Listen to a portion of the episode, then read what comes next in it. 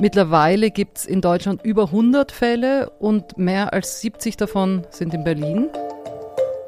Jetzt haben wir natürlich noch ein Zeitfenster, wo man eventuell noch was tun könnte. Es ist die Hölle. Und das ist nicht, was die Gesundheitssystem, die Media sagt. Wenn wir jetzt so viele Fälle haben, dann zeigt das ja, dass da irgendetwas grundsätzlich anderes gerade passiert. Für mich sind das riesige Zahlen. Das hätte ich vor einem halben Jahr oder so nicht wirklich für möglich gehalten. I think that we have to take away the fear and the taboo of calling this a sexually transmissible infection. Herzlich willkommen zu Pandemia. Ich bin Nikolas und sitze hier mit Laura. Hallo Laura. Hallo. Und Kai. Hallo. Wir melden uns schneller zurück als geplant und auch nicht mit der dritten Folge der Polio-Serie, denn wie wir alle wissen, haben wir jetzt mit einer neuen Seuche zu tun, wenn ich das mal so dramatisch ausdrücken darf. Neu, neu bei uns, ja. Ja, Neu genau, uns, genau, ja. genau. In der letzten Folge haben wir über die Affenpocken gesprochen und eigentlich mal so die ganzen Basics erklärt. Also da sind wir sehr in die Tiefe gegangen. Kam ja ganz gut an bei euch. Ähm, das freut uns sehr und äh, wir danken euch auch zu Beginn für eure Unterstützung im Club und bei Pandemia Plus und vor allen Dingen danken wir auch den Riff-Reportern und der Klaus-Tschira-Stiftung für die Kooperation. Heute tauchen wir, also ich wurde ein bisschen überrascht, ihr habt gesagt, wir müssen doch nochmal über die Affenpocken sprechen, weil sich die Dinge ein bisschen überschlagen, äh, die Neuigkeiten, was ich gar nicht so wahnsinnig mitbekommen habe, weil ich es fälschlicherweise vielleicht auch schon als was, ach, das ist nicht so wild, äh, wird schon wieder und so, obwohl ich die letzte Folge mit euch gemacht habe, irgendwie schon so ein bisschen weggeschoben habe. Und ihr habt jetzt so ein bisschen den Eindruck, dass wir darüber nochmal sprechen sollten und das finde ich sehr spannend. Also wer will denn mal anfangen zu erklären, warum wir das jetzt hier einschieben, bevor wir wieder über Polio sprechen? Nee, ich kann ja zur, zu dem Warum kurz was sagen. Also wir haben in der letzten Folge ja im Grunde die ganz großen Verbindungen so erklären wollen. Also wann, wann wurde das eigentlich entdeckt und was sind Ja. die Zusammenhänge vielleicht mit, äh, mit der schwindenden Biodiversität und ähm, was, warum wissen wir eigentlich nicht mehr darüber und all diese Dinge, weil das natürlich immer dieses kontextuelle Wissen wahnsinnig viel hilft, auch etwas einzuschätzen. Aber ähm, ich habe schon das Gefühl, jetzt ehrlicherweise auch einfach aus meinem Gespräch, sowohl mit Menschen, die die Affenpocken jetzt haben, wie auch aus meinem Gespräch einfach mit anderen Menschen aus der, aus der Szene, also aus der MSM-Community, dass das so ein bisschen noch nicht komplett ernst genommen wird oder dass Mhm. da auch Informationen fehlen. Sieht man ja auch in meinem Beispiel, ne? obwohl ich das mit euch mache, selbst ich habe so einen Eindruck, das ist Ja, und das ist natürlich äh, so dieses, das ganz große Bild aufzumachen. Ich finde das halt wahnsinnig wichtig, aber es kann halt auch so eine gewisse Sta- Distanz schaffen. Und ich glaube, wir müssen jetzt einfach äh, in Ja. dieser einen Folge auch nochmal ganz explizit darüber sprechen, Okay, ja. was da jetzt eigentlich im Moment genau passiert und, und, und was, ähm, ja, was wir auch tun können oder was man wissen sollte. Ja, vielleicht, äh, um das mal so ein bisschen klar zu kriegen, weil das hat vielleicht auch nicht jeder auf dem Schirm, müsste man vielleicht mal sagen, wie hat das denn hier überhaupt angefangen? Wann gab es die ersten Fälle und wie hat sich seitdem entwickelt? Also in Deutschland war ja der erste Fall am 20. Mai. Das war in München. Und der erste Fall in Berlin war am 21. Mai, also wirklich nicht so lange her. Heute ist der 8. Juni. Mittlerweile gibt es in Deutschland über 100 Fälle und mehr als 70 davon sind in Berlin. Und weltweit außerhalb von den Endemiegebieten in West- und Zentralafrika gibt es mittlerweile 1000 Fälle. Und die meisten davon sind im Vereinigten Königreich, also in England. Das sind dort, glaube ich, so um die 200 Fälle mittlerweile. Und in Spanien sind so um die 150 Fälle. Genau, und jetzt kann man ja auch noch dazu sagen, ähm, das kennt man ja auch schon von, von der Pandemie. Ähm, natürlich sind das also zum einen sind die Zahlen natürlich dadurch so ein bisschen verschoben, dass jetzt vielleicht mehr danach gesucht wird. Das heißt, die Zahlen gehen vielleicht schneller hoch. Andererseits ist es natürlich so, dass wir wie immer bei diesen, ähm, bei diesen Erregern ein Bild der Vergangenheit kriegen. Also bis diese Menschen Ja. krank werden und diagnostiziert werden, vergeht natürlich Zeit. Ja. Das hat mir auch live Erik Sander nochmal erzählt, der leitet inzwischen die Infektiologie hier in Berlin an der Charité.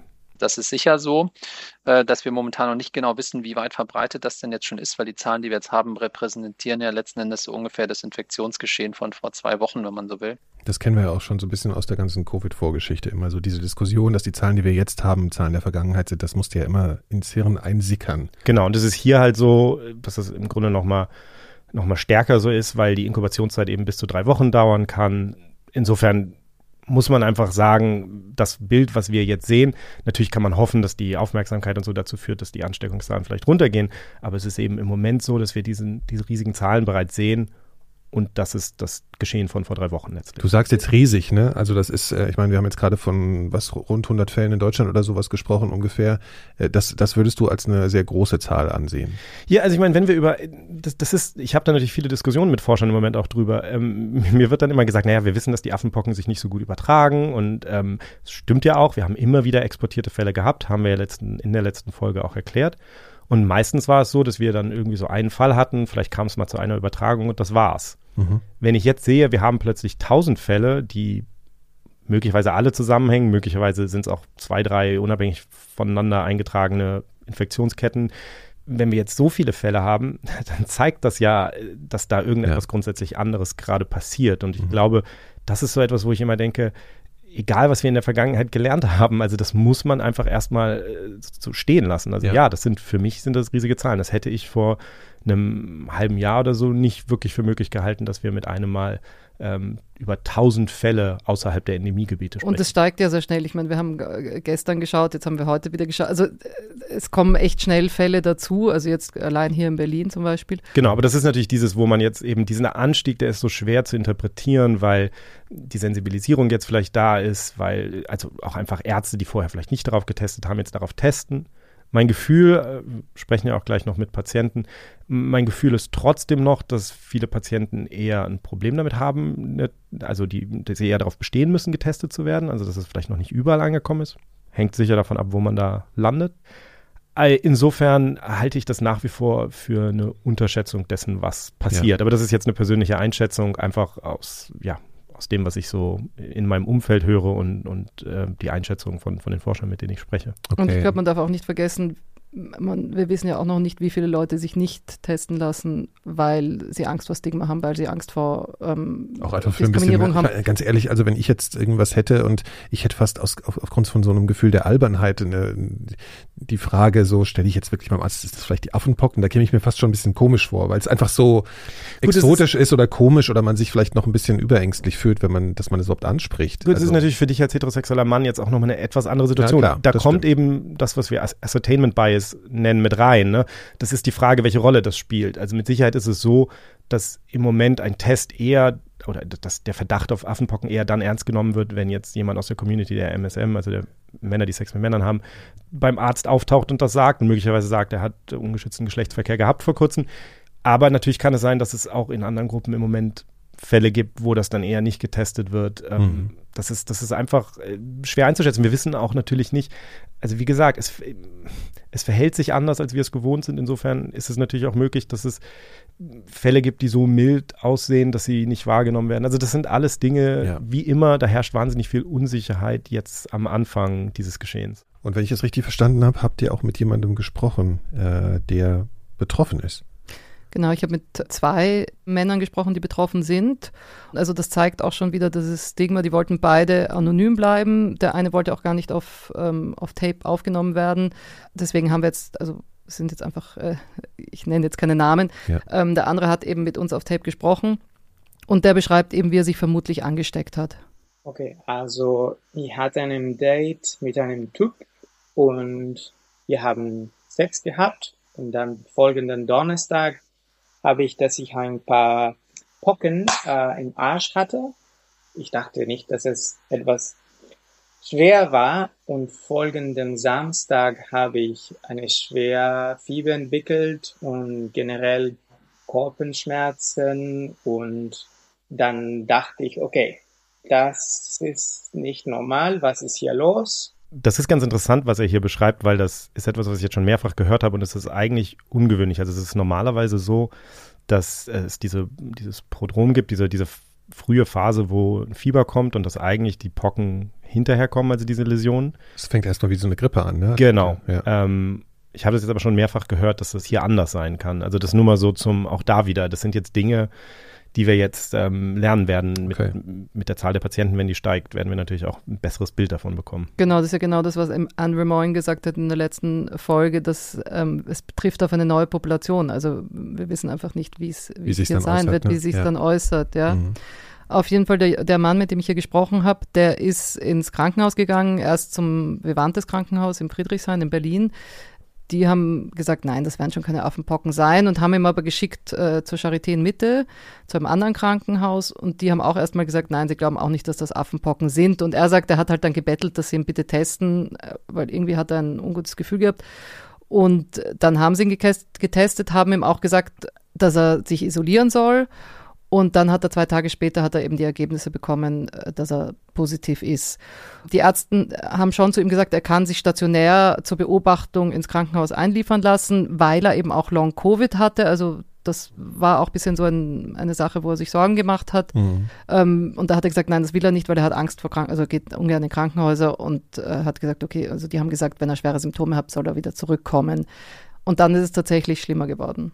Freitag hatte ich ein paar Pocken im After, also draußen und drinnen, äh, bekommt. Und das war extrem schmerzvoll. Er ist dann zurück ins Krankenhaus. Die konnten nicht wirklich was für ihn tun, weil das Einzige, was sie ihm geben können, sind Schmerzmittel oder ihn stationär aufzunehmen. Aber das, das wollte er eben nicht. Und da könnten sie ihm dann eben stärkere Schmerzmittel geben, wenn sie ihn stationär aufnehmen. Es gibt, wir haben ja letzte Folge darüber gesprochen, es gibt ein Medikament dagegen, aber das ist in Deutschland eben nicht verfügbar. Und deswegen, ja, konnte er nicht. Ist aber nicht erhältlich, ne? Im also Moment nicht. Im Moment nicht, nicht lieferbar oder, ja. Mhm. Genau, deswegen ist er halt wieder nach Hause gegangen und, und ja, hat sich. Ähm, Selbst gepflegt mit Schmerzmitteln, nehme ich an.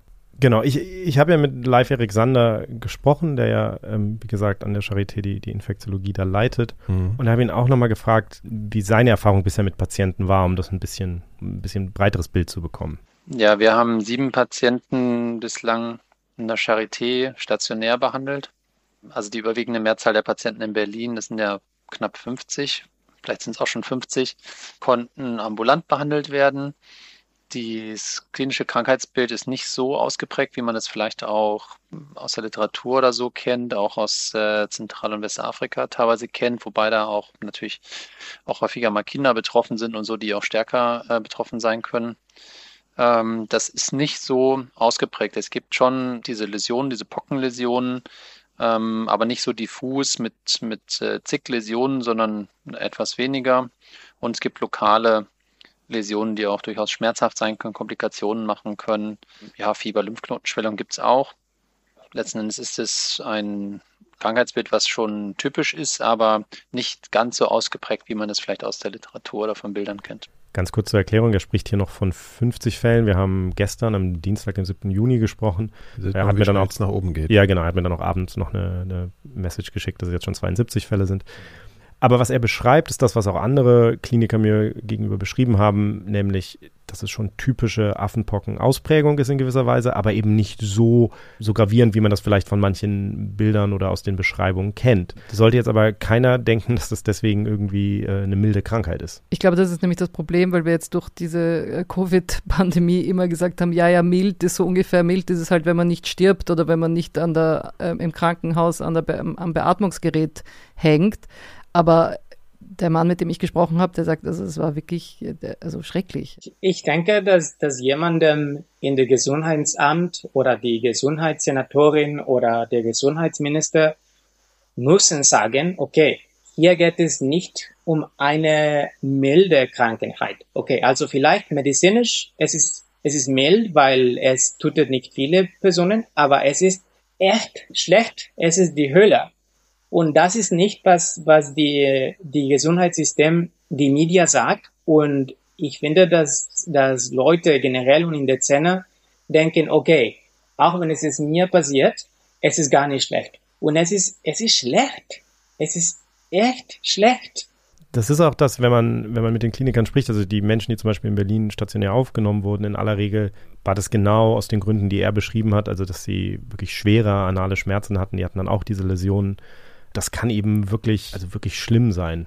Es kann lokal äh, durchaus auch sehr schmerzhafte Läsionen machen, auch lokal, auch im Genital- und Analbereich, das natürlich auch sehr unangenehm sein kann und ja zu, zu so schweren Einschränkungen führen kann, dass man auch mal stationär behandelt werden muss oder sogar, dass sich was infiziert und auch, ähm, dass mal chirurgisch saniert werden muss. Solche lokalen Komplikationen kann es geben. Okay, wir hatten es im letzten Mal ja schon besprochen, dieses Thema, ob das eine sexuell übertragbare Krankheit sein kann. Für mich äh, drängt sich jetzt schon ein bisschen die Frage auf, ob das nicht doch der Fall ist. Können wir darüber mal kurz versuchen, Klarheit zu schaffen? Ja, also wenn ich ehrlich bin, bin ich an dem Punkt, wo ich denke, ähm, also wir, wir tänzeln da jetzt immer so rum, aber im Grunde genommen müsste man es jetzt wahrscheinlich einfach eine sexuell übertragbare Krankheit nennen. Ich glaube, die Gefahr ist oder worauf man achten muss, ist, dass man jetzt dass man nicht den Eindruck erweckt, dass man es eben nur durch Sex bekommen kann. Es ist eine Krankheit, die durch engen Körperkontakt übertragen werden kann. Wir wissen bisher nicht, also es ist durchaus möglich, dass es zum Beispiel auch über Sperma übertragen wird. Ähm, es gab eine Publikation aus Italien, die ähm, das Virus auch im Sperma nachgewiesen hat. Da gibt es natürlich immer dann tausend Dinge zu bedenken. Also das heißt jetzt noch nicht, dass das wirklich, dass da irgendwie Virus drin ist, das jetzt wirklich auch, auch infektiös ist. Andererseits muss man auch ehrlich sagen, ähm, wir kennen andere Krankheiten, die wir als sexuell übertragbare Krankheiten ähm, bezeichnen, wo das auch nicht so ist. Die Krätze zum Beispiel und also viele sexuell übertragbare Krankheiten sind ja nicht exklusiv übertragbar nur durch sexuelle Handlungen. Und ich denke halt, dass das einfach etwas ist, das, das hilft schon, wenn man das jetzt einfach mal so, wenn man das jetzt einfach so nennt. Ich glaube, das ist schon wichtig, das einfach mal so als Marker zu setzen. Ich habe darüber mit einer Ärztin gesprochen in den USA, in, in Atlanta, Bohuma Titanji. Die arbeitet dort auch an einer Klinik für sexuell übertragbare Krankheiten. Und sie hat eben auch diesen Vergleich mit der Krätze gebracht. a sexually transmissible infection people forget can be passed on by close contact. Scabies can be a sexually transmissible I- infection. So I think that we have to take away the fear and the taboo of calling this a sexually transmissible infection. Because it is. And what lessons can we learn from control of syphilis, gonorrhea, chlamydia, and bring that into controlling the ongoing outbreaks. I think that there's a lot that we can learn from that and that should be a part of the conversation as at this stage as we think about the strategies that would get get us out of this. Also sie sagt eben, wir müssen aufhören, jetzt irgendwie aus, aus Angst oder wegen dieses Tabus, es jetzt irgendwie nicht eine sexuell übertragbare Krankheit zu nennen, sondern im Gegenteil, wir müssen es klar so benennen und dann können wir eben vielleicht auch lernen von den Strategien, die wir bei anderen sexuellen übertragbaren Krankheiten eben fahren. Und ich glaube schon, dass es auch als Signal in der Kommunikation natürlich wichtig ist. Es macht schon einen Unterschied, ob man etwas eine sexuell übertragbare Krankheit nennt und damit eben einen Übertragungsweg sehr explizit hervorhebt oder nicht. Und das CDC, also die, die, die Centers of Disease Control in den USA, die haben zum Beispiel ein Informationsblatt rausgebracht, ganz spezifisch mit dem Titel Social Gatherings, Safer Sex and Monkeypox, wo es eben ganz speziell nochmal darum geht, okay, also um auch die MSM-Community gezielt anzusprechen dabei. Und, und haben eben ganz konkret dann Fragen gestellt, how can a person lower the chance of getting monkeypox at places like raves, parties, clubs and festivals? How can a person lower their risk during sex? Und das sind eben so die Art von Fragen und Antworten, die es dann, glaube ich, auch braucht. Das habe ich ja sogar auch Anfang der Woche euch gefragt. Ich gehe am Sonntag auf ein Festival wo ganz viele Leute äh, sehr leicht bekleidet sein werden und man drängt sich durch die Menge. Also die Frage ist ja dann, die kommt ja dann auf, ist das denn durch so eine Sache dann übertragbar? Dann ähm, kann ich dir auch direkt sagen, was es in dem Leaflet zum Beispiel sagt. Also da steht, if you feel sick or have any rashes or sores, do not attend any gathering and see a healthcare provider. Ich glaube, das ist mal das Erste und ich glaube, mhm. auch da muss man natürlich appellieren an die Leute zu sagen, da haben wir eben wieder Verantwortung. Ähm, und ich denke, gerade für uns in der MSM-Community ist das etwas, wo ich denke, da müssen wir aufeinander Acht geben. Das sollte eigentlich etwas sein, was, was, wo wir uns auch mobilisieren können für. Zur Frage, sozusagen, wenn du da jetzt hingehst, Festivals, events, and concerts where attendees are fully clothed and unlikely to share skin to skin contact are safer. However, attendees should be mindful of activities like kissing that might spread monkeypox. Also wo die Leute voll angezogen sind, ist das Risiko natürlich geringer, aber natürlich kann man durch Küssen und so weiter möglicherweise ja, ja, sich einem Risiko aussetzen. Dann a rave, party or club where there is minimal clothing and where there is direct personal, often skin-to-skin -skin contact has some risk. Avoid any rashes or sores you see on others and consider minimizing skin-to-skin -skin contact when possible. Also, ich will jetzt aber auch nicht so gern auf dem Konzert die ganze Zeit auf die Haut anderer achten, ob die da jetzt irgendwelche komischen Ausschläge ja, ich glaub, haben. Ich glaube, es geht darum, dass du auch vor allem auf deine eigene Haut achtest. das war nur, nur ja. so gerade. Ja, ja. Ja, ja. ja, klar. ja aber es ist natürlich, aber ich meine, du kannst ja erstmal nur die Information geben. Und was sie hier sagen, ist ja einfach nur, da wo eben sehr wenig Kleidung ist, ist das Risiko eben höher. Und klar, wenn man sieht, dass jemand zum Beispiel so Läsionen hat oder so, dann, dann ähm, ist das nochmal ein Warnsignal und man sollte eben grundsätzlich den, den, den Haut-zu-Haut-Kontakt reduzieren, wo es geht. Mhm. Und dann zuletzt enclosed spaces such as backrooms, saunas or sex clubs where there is minimal or no clothing and where intimate sexual contact occurs have a higher likelihood of spreading monkeypox. Also Das ist ja irgendwie auch alles sehr logisch. das ist alles sehr logisch. Ja, aber ich glaube, es es ist geht trotzdem darum. wichtig, dass man auch sozusagen nicht sagt, okay, ihr dürft jetzt keinen Sex haben, weil das ist total vorbei an, an der Realität einfach, ja. Ja. Und deswegen ist das schon gut, dass es wirklich so einfach ein paar Strategien aufzählt, wie kann man sozusagen das Risiko ähm, reduzieren. Und, Und das es ist, ist ja, erstmal nicht schwarz-weiß, sondern es gibt natürlich Leute, die sagen, ich würde gerne zu diesem Pride-Event gehen, zum Beispiel, ist jetzt Juni, es ist der Pride-Monat, ich würde gerne zu, zu, diesen, zu dieser Party gehen oder zu diesem Festival und, und wie habe ich das Risiko da einzuschätzen im Vergleich zu anderen Dingen? Ich habe jetzt trotzdem mal kurz eine Zwischenfrage. Wir sprechen ja davon, man sollte das jetzt vielleicht doch als sexuell übertragbare Krankheit definieren. Klar, wenn man jetzt diskutiert und so, dann, dann äh, und darüber jetzt spricht, wie wir es jetzt im Einzelnen gemacht haben, macht das natürlich in irgendeiner Weise Sinn. Gleichzeitig wird aber auch immer gesagt, ja, aber es ist ja nicht exklusiv eine sexuell übertragbare Krankheit. Warum nennt man es nicht einfach eine Krankheit, die sich über Körperkontakt im weitesten Sinne überträgt und macht, nimmt diese sexuelle Komponente raus, weil man einfach dann weiß, na klar, wenn ich Sex habe, dann ist es natürlich noch ein intensiverer äh, Körperkontakt. Weißt du, was ich meine? Ja, also Ich mein, jetzt muss man einfach sich derzeitige Evidenz, glaube ich, auch angucken. Und jetzt ist es so, wir haben ja auch in der letzten Folge darüber gesprochen, es gab diese ersten Eintragungen, diese ersten Fälle im UK zum Beispiel, da gab es hunderte Kontakte, keiner hat sich angesteckt.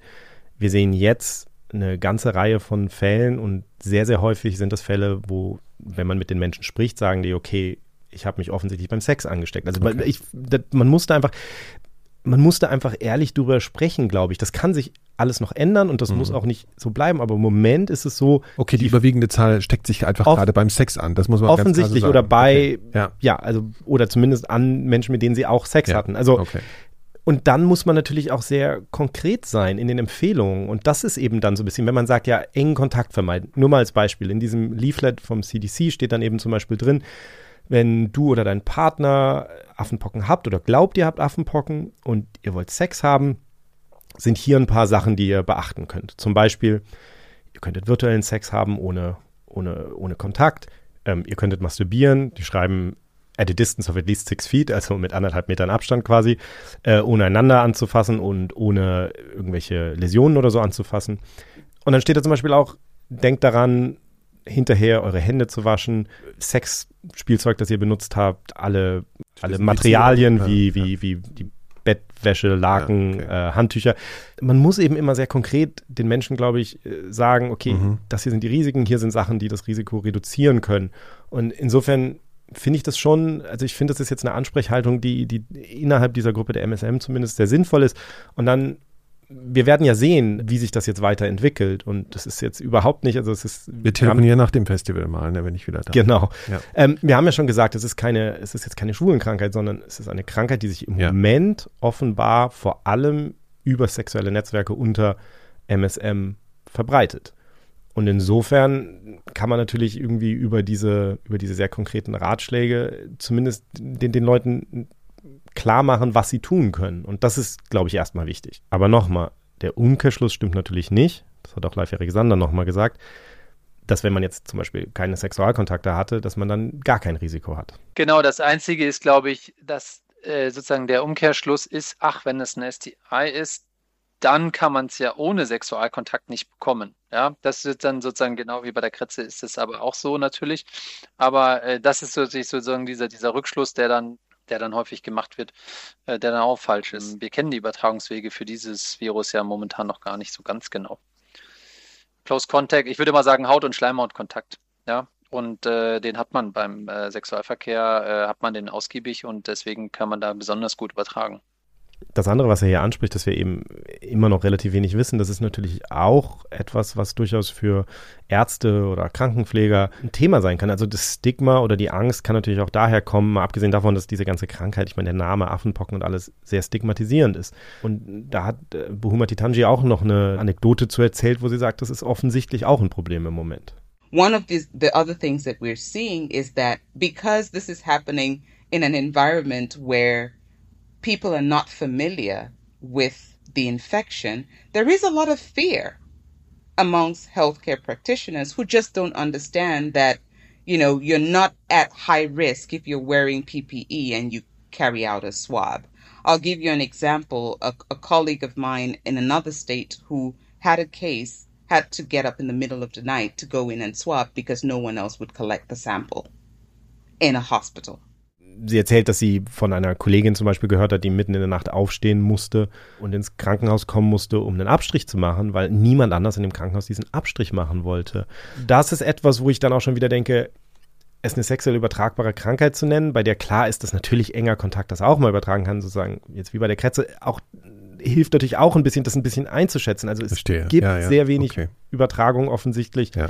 ähm, in diesem, in diesem ähm, Legeren Hautkontakt mal. Ja, kurz oder- oder auch einfach- Nähe oder oder auch einfach in der Klinik oder mit Ärzten. okay. Also es ist zwar beschrieben, aber es ist jetzt nicht die Fälle, die wir sehen. Wir sehen jetzt ja nicht Dutzende. Ärzte und Krankenschwestern krank werden zum Beispiel. Ne? okay. Also Ganz kurze Zwischenfrage mal, wo wird dieser Abstrich gemacht? Das ist dann einfach an den Pocken? da, wo die Läsionen sind, Okay. an den Läsionen, genau. Ja, da ist halt auch eben wichtig, wohin man geht, um einen Abstrich machen oder um sich testen zu lassen. Also zum Beispiel, ich habe noch mit einem anderen gesprochen, der ist in eine HIV-Schwerpunktpraxis gegangen, um, um sich das anschauen zu lassen. Und da war die, also kein Stigma, gar nichts, total straightforward. Der Arzt hat seinen äh, Schutzanzug angezogen, hat einen Abstrich genommen und es war sehr, äh, also Professionell sehr klar, sehr professionell alles. Ja. Also da sollte man schon darauf achten, ähm, wenn man glaubt, man ist betroffen, dass man vielleicht eben dann wohin geht, die vielleicht eher auch Erfahrungen mit ähm, sexuell übertragbaren Krankheiten haben, wenn wir jetzt schon das so äh, benennen, auch dann, also das macht schon Sinn. Es gibt ja HIV-Praxen und äh, auch Genau. spezialisierte Ärzte auf solche Erkrankungen. Ja. Genau. Und dann Kai, du hast ja auch noch mit dem äh, Live Eric Sander gesprochen, ähm, was man machen soll, wenn man eben die Symptome bemerkt. Genau, der sagt im Grunde genommen auch, dass, dass diese Praxen wahrscheinlich ein guter Anlaufpunkt sind. Wenn man natürlich Symptome bemerkt ähm, und auch schon Frühsymptome bemerkt, frühzeitig sich ähm, in eine Behandlung zu geben, am besten, wenn man angebunden ist, zum Beispiel infektiologisch angebunden ist, bei Schwerpunktpraxen oder ähnliches, dann wird man das sehr schnell bekommen.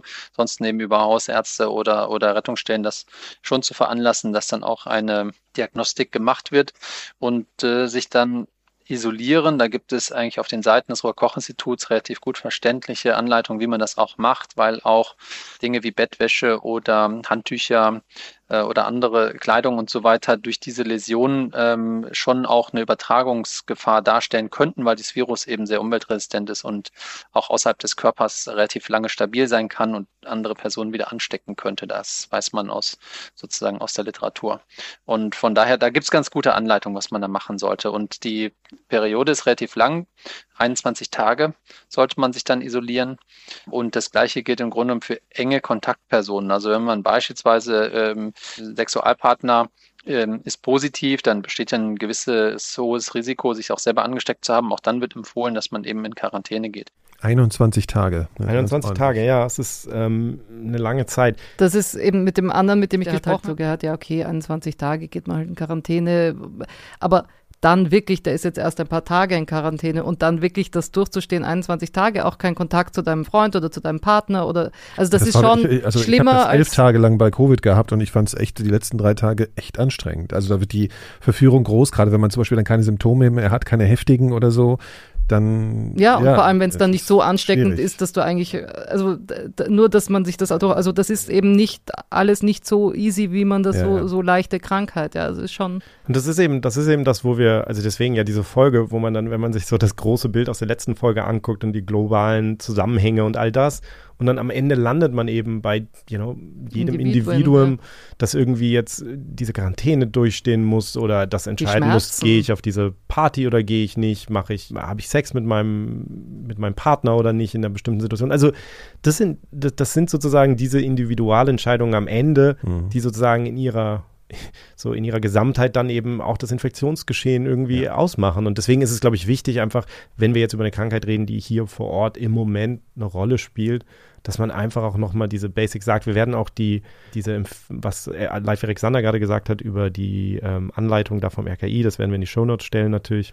Und, und, und hoffentlich, ja, also ich fände es schön, wenn sich die Folge so ein bisschen, zumindest in der MSM-Community, irgendwie nochmal ein paar Leute anhören, weil es, glaube ich, einfach da noch nicht so durchgedrungen ist, dass ich bin da immer so ein bisschen, weil ich so in diesen ganzen Zirkeln hänge mit den Infektionskrankheiten, ich kriege das natürlich sofort mit, aber mir fällt dann manchmal auf, wenn ich dann irgendwie mit Freunden rede, dass ich denke, okay, es ist, ähm, Ja, das kriegt jetzt nicht jeder mit auf, auf dem Level. Und vor allem, glaube ich, darf, was man wirklich nicht machen darf, ist es zu verharmlosen und zu sagen, ja gut, das ist halt jetzt eine, eine weitere sexuell übertragbare Krankheit, sondern offensichtlich, was die beiden auch erzählt haben und was wir ähm, also von unseren Recherchen wissen, es ist wirklich einfach eine, eine schlimme Krankheit. Ja, und es ist, äh, gibt einen deutlichen Zuwachs gerade. Also es ist auf jeden Fall nichts, was man jetzt so total auf die leichte Schulter nehmen sollte, egal in welchem äh, Bereich. Ja, und es ist natürlich auch so, dass alles, worüber wir jetzt sprechen oder das, was überhaupt darüber im Moment zu sprechen, ist natürlich auch schon der erste Schritt zur Impfkampagne in gewisser Weise. Ne? Denn natürlich, wir haben ja letztes Mal schon gesagt, es gibt eben diesen Impfstoff. Ähm, ich habe gestern noch mal kurz mit Karl Lauterbach telefoniert und der sagt, ähm, der Vertrag ist unterschrieben.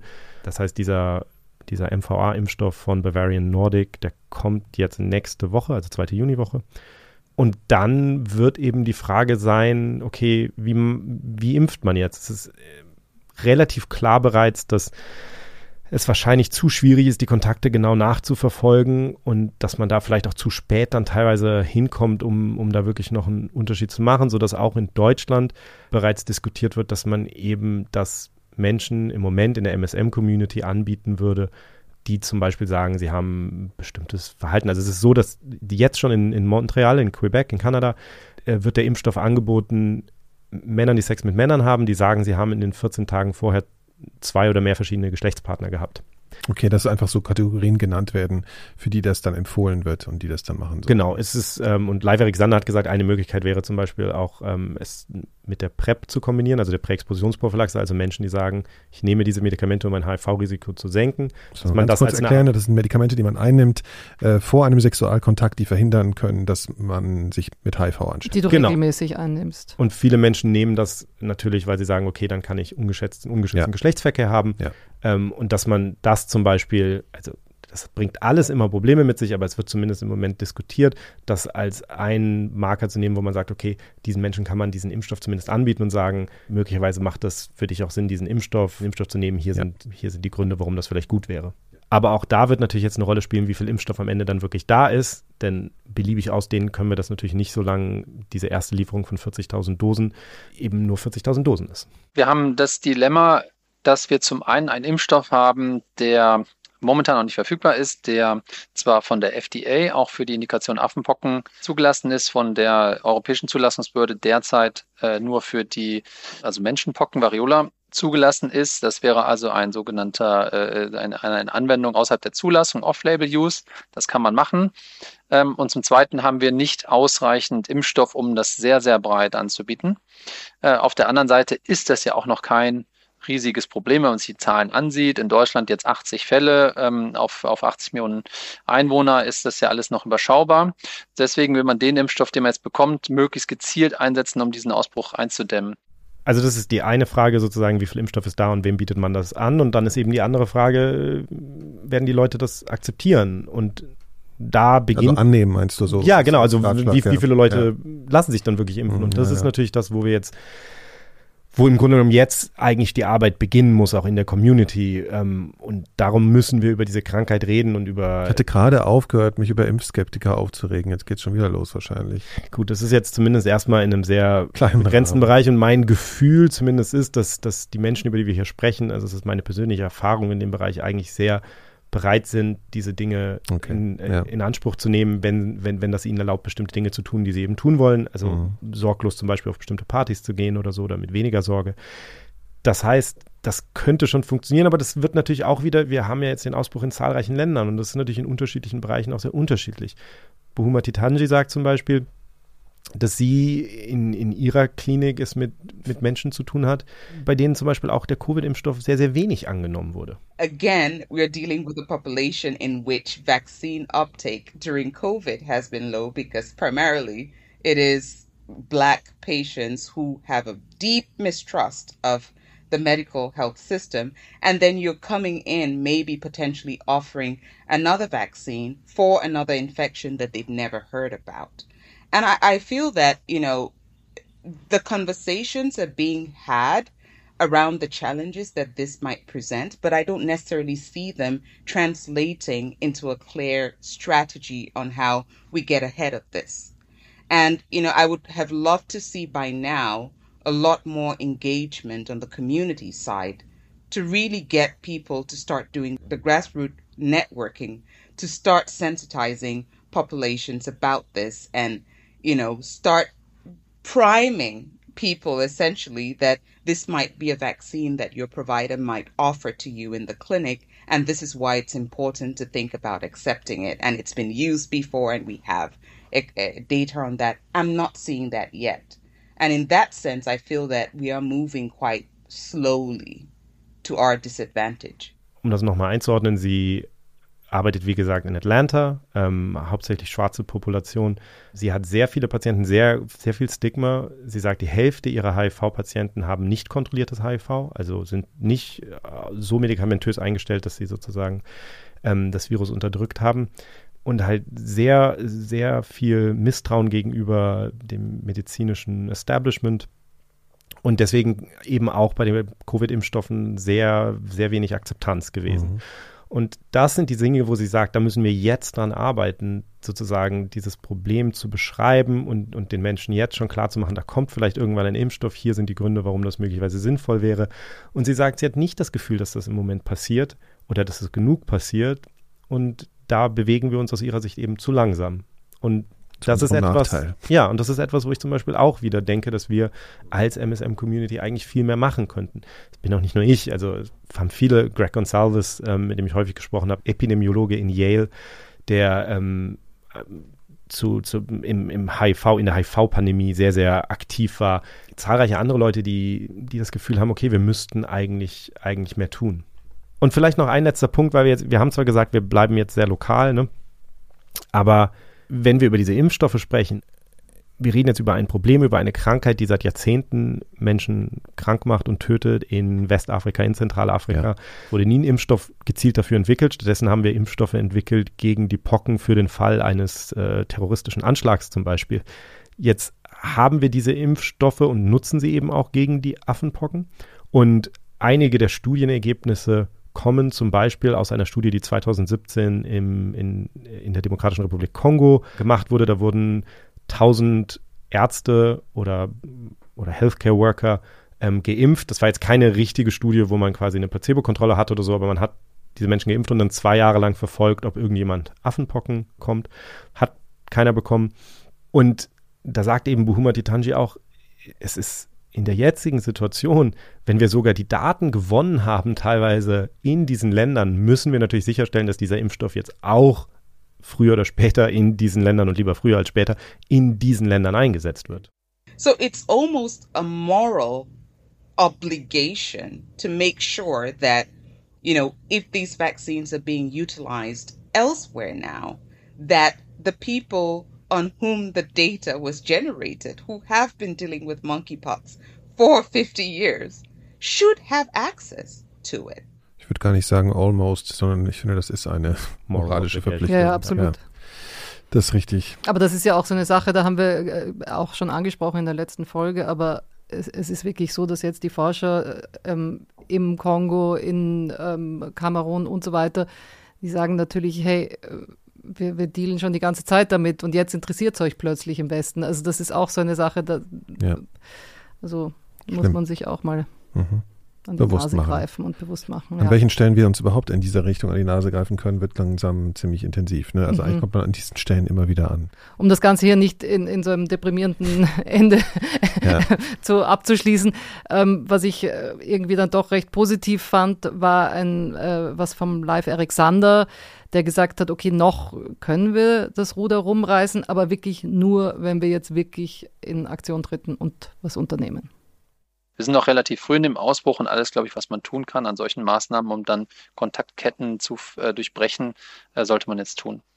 Also man sollte jetzt sicher nicht die äh, Flint ins Korn werfen und sagen, diese Katze ist aus dem Sack und wir werden das nicht mehr containen können. Das, die Gefahr besteht zwar, die sehe ich ganz äh, reell, aber jetzt haben wir natürlich noch ein Zeitfenster, wo man eventuell noch was tun könnte. Deswegen jetzt alle Maßnahmen zu ergreifen, dass man sagt, wir riskieren jetzt nicht, dass noch ein weiteres Virus hier heimisch wird, was vielleicht, ähm, wenn es auf andere ähm, Bevölkerungsgruppen oder auch vielleicht Patienten mit Immunschwächen und so weiter überspringt, auch, auch zu schweren Verläufen führen kann. Also alles tun, was wir tun können und dazu gehört, in allererster Linie wirklich darüber zu sprechen. Ähm, darum haben wir heute ja darüber gesprochen. Ne? Genau, also wir hatten einen guten Grund, diese Folge, die sich, glaube ich, mit ein bisschen mit unserer realen Welt auch noch ein bisschen mehr beschäftigt als in der letzten, wo viel Theorie und viel über Einblick erstmal da war, äh, dass wir diese Folge machen. Das war, glaube ich, eine gute Idee. Das, äh, jetzt fühle ich mich auch besser vorbereitet oder informiert von euch. Vielen Dank. Und wenn ihr euch das auch fühlt, äh, liebe Hörerschaft, um eine äh, cringe äh, Überleitung zu basteln, äh, dann, dann, dann schaut doch mal in die Show Notes, ob ihr nicht Lust habt, im, im Club oder bei Plus Mitglied zu werden. In diesem Jahr können wir das wirklich ganz besonders gut gebrauchen, um hier weitermachen zu können. Wir haben auch wirklich noch ein paar spektakuläre Pläne in diesem Podcast und ihr könnt uns dabei unterstützen, die umzusetzen. Es gibt auch für Leute, die kein Abo abschließen wollen, einen Spenden-Button, wo man einmal was machen kann, wo sich überhaupt nichts wiederholt. Dann ist es mit einer Spende getan. Auch das freut uns sehr. Also vielen herzlichen Dank fürs Zuhören.